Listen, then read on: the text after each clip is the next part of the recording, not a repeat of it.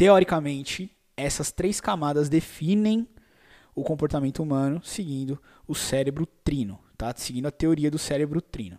Reforçando, existem muitos subsistemas, tá? Isso aqui é uma visão macro para você conseguir começar a entender o cérebro por partes, para você conseguir separar cada camada, para você já conseguir entender que há milhares de anos atrás nossa espécie tinha apenas essa camada do cérebro.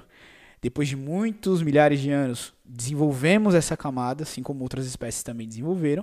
E depois de muitos milhares de anos, como hoje, né, nós temos essa camada aqui. A evolução ainda está acontecendo. A gente não sabe o que vai acontecer com o cérebro humano daqui para frente. Tudo vai depender de quais comportamentos, ações, hábitos a nossa espécie executar com frequência durante alguns milênios. E aí a gente sabe, não sei, talvez desenvolva uma nova camada, talvez altere fundamentalmente as camadas já existentes, tá? Mas isso mostra é, que independente do que vai acontecer no futuro, a gente consegue ter um poder interessante no presente, conhecendo o cérebro humano.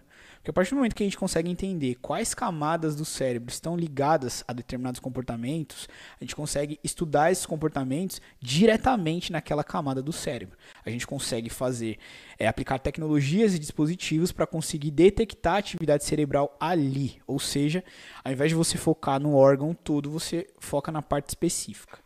Essa aula completa está disponível na melhor plataforma de neurociências aplicadas do planeta. Se você quiser conhecer, acesse o site matosacademy.com ou me segue no Instagram, arroba Te vejo lá.